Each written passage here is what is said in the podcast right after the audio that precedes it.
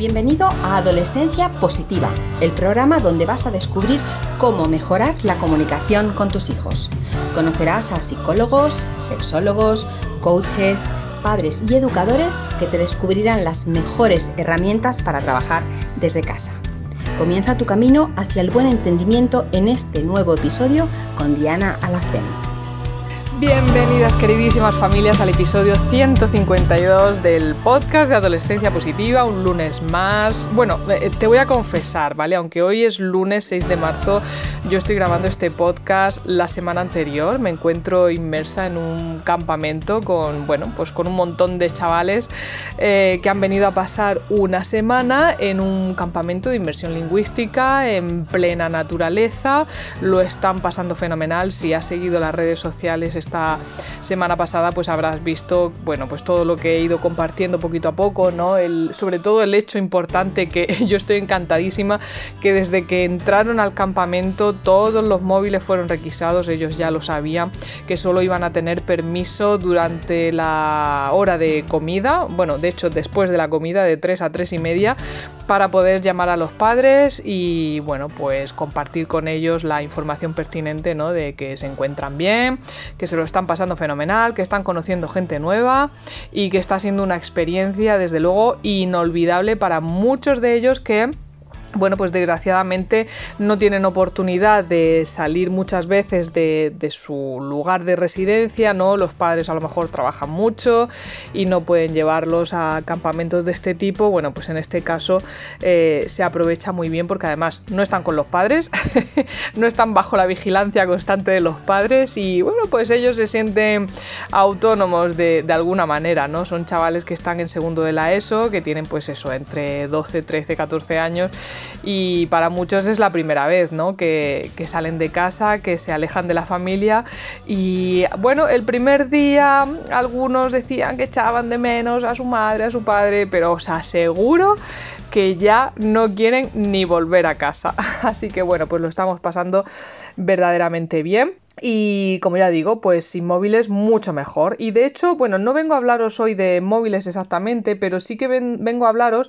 eh, de una de las consecuencias de, las pantallas y que también preocupa a muchas familias, que son las apuestas online, ¿no? Hay muchos jóvenes que están apostando, de hecho voy a compartir contigo ahora una serie de datos eh, y estadísticas que voy a mm, dejar también bajo eh, las notas de este programa por si quieres echarle un vistazo.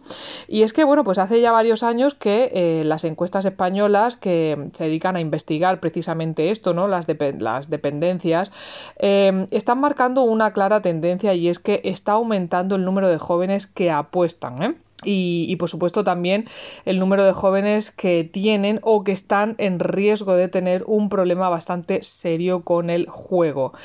Y fijaos que esto, a pesar de que la edad mínima para apostar en España son los 18 años. ¿eh?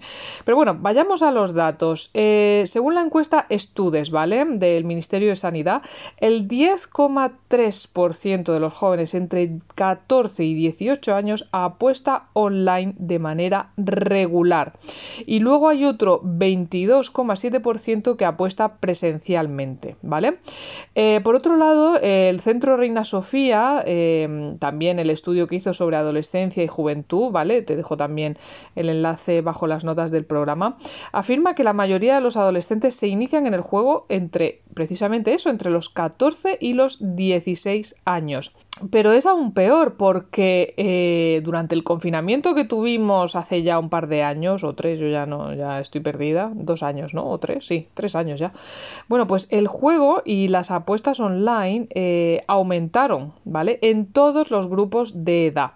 Fijaos, eh, aumentó un 6% en adolescentes entre 14 y 18 años. y bueno, pues se, se concluyó que estos chavales, este 6% padecía ludopatía. ¿Eh? Estamos hablando de un adolescente por cada 20. Las cifras, desde luego, son muy preocupantes y nada parece indicar que vayan a descender. Y hay que decir algo, porque además, cuanto más joven se empieza, y creo que esto somos conscientes todos, eh, cuanto más joven se empieza a jugar, más fácil es caer en esa adicción, ¿no? Cuando hablamos entre las apuestas online y las apuestas presenciales, bueno, ah, cuando un joven apuesta online eh, es cuatro veces más fácil que acabe desarrollando un problema de juego que si apostara presencialmente. ¿eh? Y es que, claro, el juego online eh, garantiza el anonimato, borra todas las fronteras, es decir, no hay necesidad de desplazarse a ningún sitio, se puede jugar todo el día. La virtualidad hace además que la sensación de riesgo percibido sea menor porque claro, ni siquiera hay dinero físico de por medio, ¿no? Y si las apuestas que se realizan son deportivas, pues mucho peor, porque claro, ¿cómo va a ser peligroso algo que se asocia con el deporte, ¿no? Y que en ocasiones incluso se publicita por los ídolos deportivos de los adolescentes.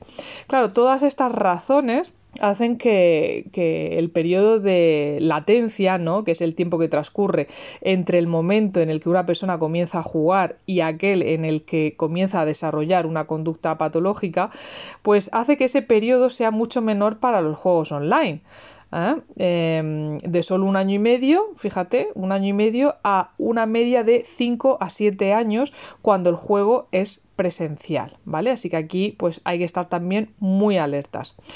¿Por qué apuestan los adolescentes? Bueno, mm, casi ningún padre o madre se preocupa cuando ve que su adolescente apuesta pues un eurito, cinco euritos, ¿no? Pero si la conducta va más allá, eh, si empiezan a jugarse cantidades importantes de dinero, ahí ya siempre surge la misma pregunta, ¿no? El por qué lo está haciendo. Bueno, pues la, a ver, la respuesta es bastante compleja y tiene que ver tanto con la parte social como con el momento de desarrollo del cerebro del adolescente. Eh, el, juego, las apuestas se perciben en nuestra sociedad como una forma más de ocio y aunque en teoría los adolescentes no pueden jugar, como ya digo, hasta que no cumplen los 18 años, en la práctica el control es mínimo. Eh, si, nos centramos, vamos a empezar por los motivos cerebrales, ¿vale? Aquí podemos citar varios. Por ejemplo, el placer que provoca la descarga de adrenalina. El juego no deja de ser una conducta de riesgo y ya sabemos que el cerebro adolescente tiene una grandísima atracción por el riesgo, ¿no? Por la novedad, por la curiosidad, por la experimentación. Y claro, por esta misma razón eh, se entregan también a otras conductas, ¿no? Como el exceso de velocidad, el consumo de sustancias, bueno, esto ya es otro tema aparte, ¿no? Pero básicamente eh, todo se desarrolla y nace en el mismo lugar.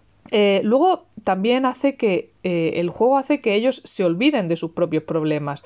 Muchas conductas adictivas, eh, hemos hablado ya en otros podcasts de otro tipo de, conductas adictivas, pero tienen como raíz un malestar que no se ha tratado a tiempo. Nuestra sociedad tiende a minimizar el malestar de la adolescencia, ¿no? Porque decimos, son sus cosas, no son importantes, eh, son cosas de niños, son cosas de chavales. Pero cuando no se atiende un malestar, puede terminar derivando en un problema mm, psicológico y ahí las conductas de riesgo favorecen la evasión rápida, aunque, aunque es falsa, ¿no? Porque la realidad es que la acaban, acaban agravando ese problema. Luego, por otro lado, hay una, una, sensación, una falsa sensación de aumento de autoestima. Claro, cuando ganan una apuesta, ¿eh? Eh, pues les puede dar ese subidón de ¡guau! ¡Qué bueno soy! ¿No? ¡Qué suerte he tenido! Em, eh, bueno, más bien suelen pensar qué bueno soy. Cuidado, porque la suerte ya no depende de ellos, ¿no? Ellos piensan qué bien se me da esto, qué bueno soy en esto. Pues imagina a un adolescente que sienta que no se dan bien, por ejemplo, los deportes o los estudios y que de pronto empieza a ganar apuestas, esto le va a dar la idea de que sí que vale para algo, ¿no? Y no queremos precisamente que sean buenos en apuestas. Luego, claro, está el hecho de ganar dinero. ganar dinero, mm, eh, aunque sea para invertirlo en el propio ocio, es una de las razones por las que nuestros hijos también juegan, ¿no? Ignoran que normalmente con el juego al final se acaba perdiendo más de lo que se acaba ganando. Y luego también hay otro motivo y es que hacen lo mismo que todo el mundo. Ya sabemos que en la adolescencia es muy importante el hacer lo mismo que el grupo de sus iguales, así que mientras las casas de apuestas sean un lugar de ocio común en la adolescencia, eh, como por desgracia son hoy, eh, aunque esté prohibido, muchos adolescentes se verán impulsados a ir y a apostar por ser como el resto, ¿no? por no quedarse atrás. Eh, vamos a hacer un pequeño retrato robot de un jugador eh, adolescente, ¿vale? Eh, el porcentaje de adolescentes que juega es muy elevado, ya lo hemos dicho al principio de este audio. Mm, a ver, no todos son jugadores habituales, ¿vale? Pero hay un perfil que define a estos jugadores y es que son generalmente chicos de 14 a 17 años que han comenzado a usar Internet ya mm, desde muy jovencitos, que pasan entre 2, 3 horas al día, bueno, yo diría que incluso más, eh, muchas veces son horas nocturnas, eh, suelen venir de familias con un estilo de crianza permisivo, y en las que no hay una protección cercana en el uso de Internet. Eh, son chicos que suelen considerarse malos estudiantes, que tienen baja autoestima, que tienen menor, baja, eh, mejor tolerancia, perdón, a ver si lo digo, que tienen menor tolerancia a la frustración y que asumen más riesgos que la media. Eh, son chavales, en definitiva, que están buscando salir de una vida que no les llena y que, bueno, pues lo hacen a través de un medio eh, totalmente equivocado porque les da la sensación de que son fuertes y de que si, que si, ganan, pues que tienen una recompensa inmediata, ¿no? ¿Cómo podemos evitar que nuestros hijos adolescentes apuesten y sobre todo que apuesten a escondidas. Bueno, como casi siempre, nosotros aquí en Adolescencia Positiva mm, eh, siempre damos un, consejo vital, ¿no? Y es que eh, si creemos, aunque solo sea una sospecha, que nuestros hijos pueden tener un problema con el juego, aquí hay que acudir a un especialista. Esto está claro, ¿vale? Sin paños calientes. ¿Por qué? Pues porque la atención por parte de un experto, de un psicólogo especializado, aquí ya sí nos puede garantizar que nuestros hijos va a estar en buenas manos, ¿vale? El juego es una adicción y no basta con la voluntad nuestra para que lo vayan a dejar. Es necesario tener, por supuesto, una ayuda profesional. Em, por supuesto, para prevenir que nuestros hijos adolescentes jueguen, eh, lo mejor que podemos hacer es cultivar su autoestima desde el principio, ¿vale? La prevención, desde luego, es la mejor, la mejor cura para todo, ¿vale? Deben de conocer sus emociones, eh, cómo manejarlas. Eh, al final, un adolescente que es feliz, un adolescente que está en paz consigo mismo, va a tener menos necesidad de recurrir a este tipo de vías de escape como, aparte del juego, pues el alcohol, las drogas, etcétera, ¿no? Vamos a hacer eh, un pequeño eh, resumen de, tres pilares fundamentales en la educación con nuestros hijos adolescentes para prevenir eh, todas estas adicciones. ¿no? El primero es el diálogo. dialogar con nuestros adolescentes no solo nos permite saber cuáles son sus problemas, cuáles son sus necesidades, sus inquietudes, sino que em, les da la oportunidad de saber que son queridos, que son necesitados, que son mirados y validados por sus padres. Esto no forma parte de las necesidades de toda persona, pero especialmente las personas adolescentes que suelen tener una autoestima menor que los adultos y por ello necesitan una validación mayor. De alguna manera es como si nosotros fuésemos su autoestima, ¿no? De alguna manera. Por lo tanto, dialogar con calma mmm, cuando descubrimos que nuestros adolescentes pues están apostando o han empezado a beber o han empezado a fumar, ¿no? Esto lo hemos hablado también en otros podcasts, es importante, ¿de acuerdo? Por otro lado, asumir responsabilidades. Eh, tomar decisiones es algo que se entrena. Si nuestros hijos tienen la costumbre de hacerlo, em, pues cada vez esas decisiones van a ser mejores. Por supuesto, eh, las decisiones también tienen que estar acotadas. Me refiero a mm, todas las decisiones con respecto a las, apuestas. Em, yo estoy pensando particularmente en el uso de Internet, ¿no? Lo de darle la libertad a nuestros hijos adolescentes no significa que tengamos que darle un móvil y dejar que haga lo que quiera, ni mucho menos. En función de su edad, de su madurez, es muy razonable poner un control parental para que no pueda acceder a determinadas páginas, determinados contenidos establecer claramente unas horas de descanso tecnológico ah, y ya pues bueno según vaya creciendo según vaya madurando lógicamente si su uso es responsable pues estas limitaciones se pueden ir revisando. Pero es que yo eh, de verdad veo muchos chavales en clase por las mañanas que se duermen, se duermen y cuando les pregunto que a, qué hora se han acostado, me dicen a las 3, a las 4 de la mañana. Digo, pero vamos a ver, si te tienes que levantar a las 7, 7 y media para venir al instituto, ¿cuándo duermes? Eh, bueno, algunos duermen en la siesta, se pegan 3 y 4 horas de siesta, pero vamos a ver, cuando les pregunto, pero tú es que tienes pantallas en, tu habitación, tienes el móvil, sí, pues está con el móvil porque no se puede dormir y coge el móvil para que le dé sueño. Digo, pero si, si esto tiene el efecto absolutamente contrario.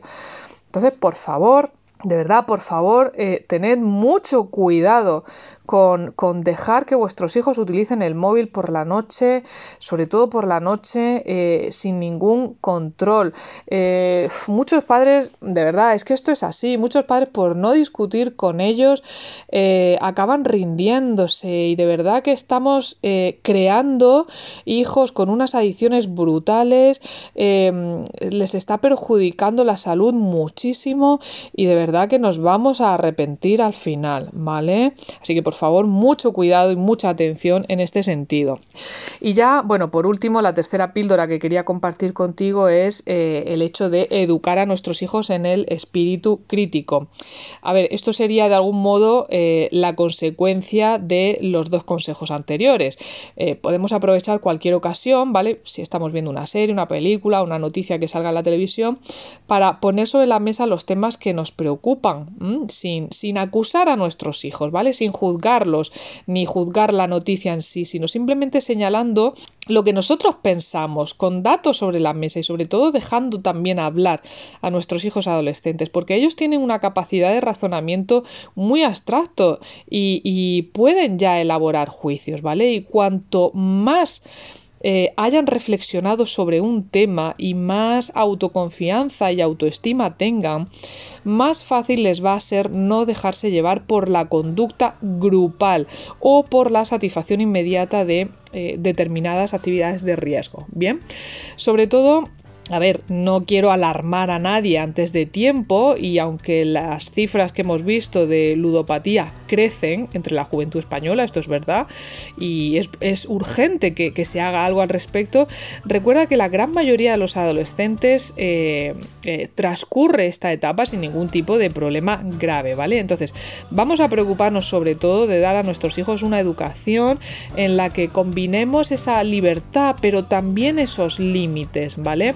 Para que ellos puedan ir madurando en un entorno en el que se sientan bien, se sientan a gusto y por supuesto eh, vigilar sin, alarmarnos, pero tampoco sin dejarlo de la mano de, de Dios, ¿no? Así que bueno.